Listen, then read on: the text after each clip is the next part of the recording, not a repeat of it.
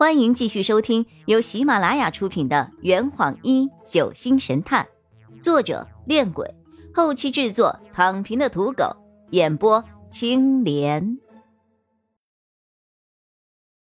第二百三十六章，你想干嘛？哈哈，我看你是咸吃萝卜淡操心啊！就算，就算是，就算是你所说的是真的。他是我的老板，能力比我强，钱也比我多，还那么年轻，与我又有救命之恩，人家对我有意思，对我来说有什么坏处吗？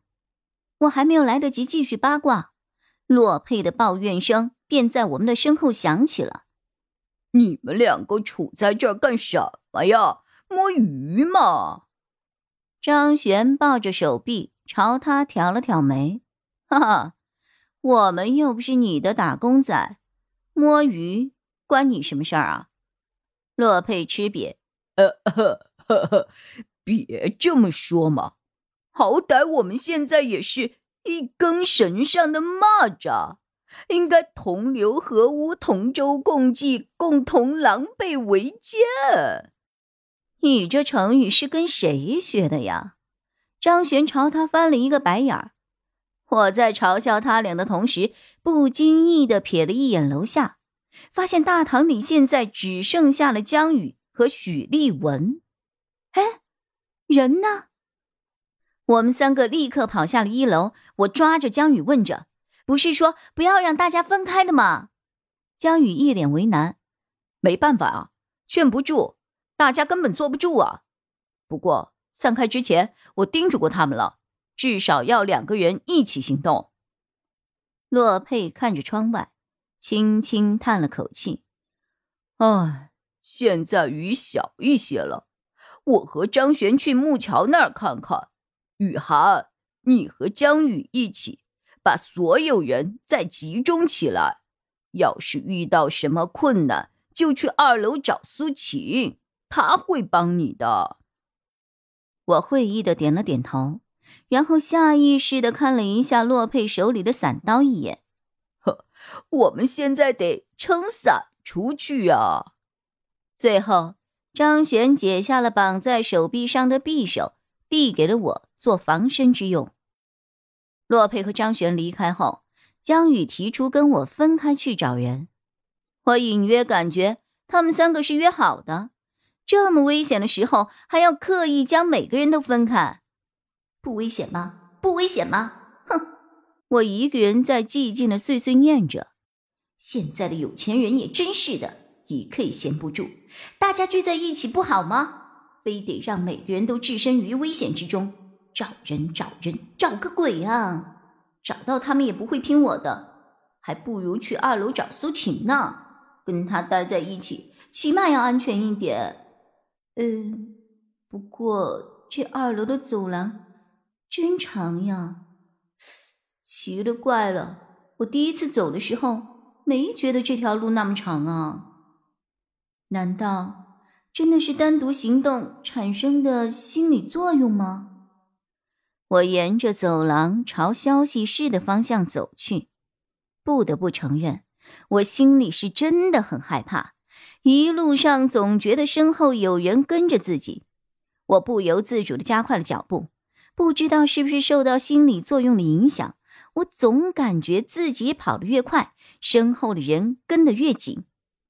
恐惧使我猛地停下了脚步，闭着双眼，拔出了匕首，朝身后一阵乱捅。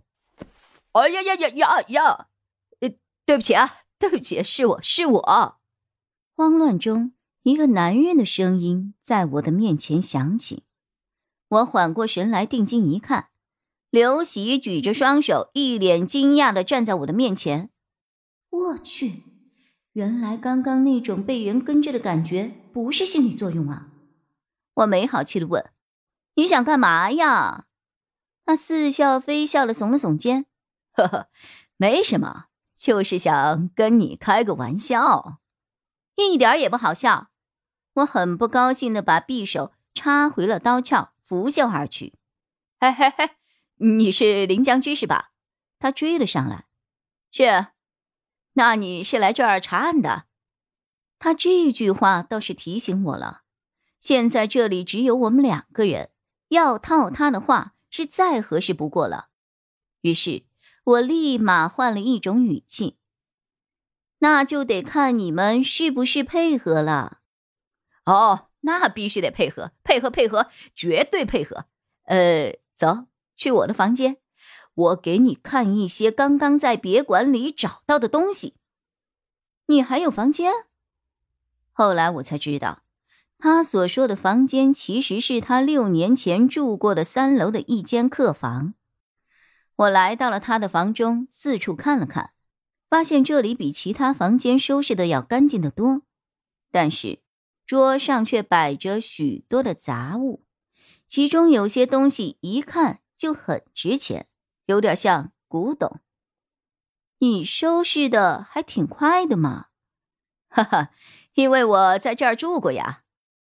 他走到了桌边，将上面的杂物一个个的摊开。在这一座别馆的每一间客房中，书桌下都暗藏了一个暗格。当年来参加拍卖会的大部分人都会将拍到的古董藏在这里，但警方并不知道这一个细节，所以当时有很多被人拍下的古董都被客人藏到了暗格中，一直到现在。喏。这些就是我从三楼每间客房暗格中搜出来的东西。哈哈哈哈哈！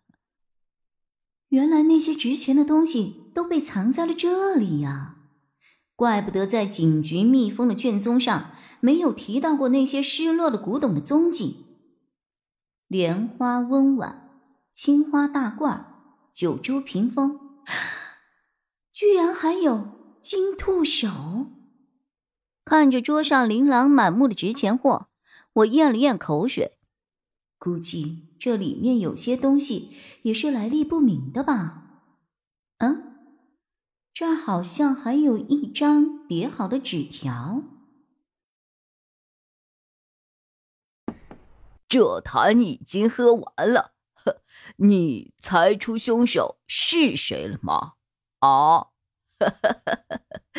老板。拿酒来，呃呃，更多精彩，请关注青莲嘚不嘚。